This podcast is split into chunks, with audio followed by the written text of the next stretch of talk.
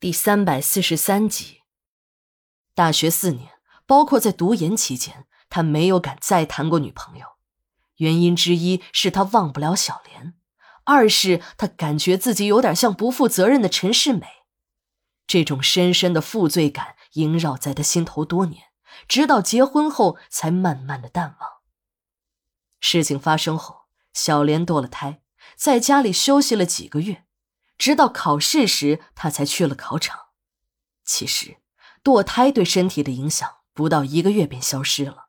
但小莲害怕见了同学们，他知道自己的事儿在学校早已是传得满城风雨，人尽皆知了。他害怕老师和同学们那刀子般的眼神，便一直拖着不去上学，连高考的志愿也是在家里填写的。小莲的父母也知道女儿的心事，便没有强迫她去上学。报志愿时，小莲填的学校都是外省的大学，她害怕，她不敢面对自己的这个生活环境，她只有选择逃避，到外省去上大学，换一个陌生的环境，谁也不认识自己，那样自己才能静下心来疗伤。小莲是这么想的，但事情。并没有按他渴望的方向去发展。由于高考前出的这些事情的影响，他发挥失常。刚过本科线的小莲绝望了。这个可上可下的分数是不会考上外省大学的，即使是本省的大学，也在两可之间。可是自己本省的大学一个也没有报，也就没有了一点的可能。正当小莲为自己的落榜而痛苦时，父亲却带回了一张录取通知书，正是父亲就职的这所大学。小莲这才知道，父亲看了他填写的志愿后，就明白了女儿的心思。女儿的愿望虽然好，但如果被退了档，那就等于落了榜啊。于是，经验丰富的王大有提起笔，在服从志愿栏里把自己就职的这所综合性大学也填了上去。小莲还是有顾虑。大学里虽然和高中相比，熟悉自己的人会少一些，可这巴掌大点的地方，有点事情就会像疫病一样的传播。王大有看女儿犹豫，便说：“学校和邻近的市里合办了一所分校，正好有你报的专业。我和学校申请一下，你到分校那边去读吧。一般人如果要到分校去读书，都是分数不够的无奈选择。”虽然发的是一样的学历，但总感觉好像有点后娘生的感觉。但小莲不一样，管他什么学校，只要是让自己逃离这个生活环境，自己就要念阿弥陀佛了。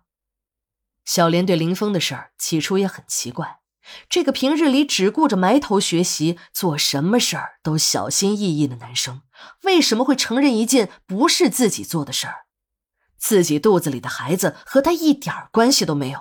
他却要毁掉自己的前途，为了别人顶罪，他怎么也想不通，天底下还有这么傻的人。但他也不能到处的解释，说自己和林峰一点关系都没有，说林峰根本就不是自己腹中骨肉的爹。真的是那样的话，没有人相信不说，大家还会真拿他当神经病的。这些疑惑，一直到一个要好的女同学捎给他一封林峰的亲笔信。他心中的疑惑才隐约解开。在信中，林峰首先向小莲道了歉，说自己冒名顶替是有原因的。一是小宁是自己的好同学，在自己几次辍学时都是倾力相助。小宁自己家也不富裕，宁可从口粮上省，也要帮助他上学。自己不能看着朋友有难不出手相助，那就不仗义了。还有。他不愿意看到学校无休止的调查这件事儿，学校里同学们对于小莲的传言都很难听，自己干脆承认下这个事情，让这些议论的矛头都转向自己，让小莲也成为受害者，让大家都来谴责自己这个流氓，小莲呢也就解脱了。信的末尾还说，让小莲不要为自己感到惋惜，他早点不念有好处。即使是真的考上了，家里也没有钱供他上学，还不如早点回去找点活干，减轻一下家里的经济负担。读了这封信，小莲的心里如同打翻了五味瓶，自己也不知道到底是个什么滋味事件是平息了，但很多人都知道了，林峰是小莲的初恋男友，是那个曾经搞大她肚子的男人。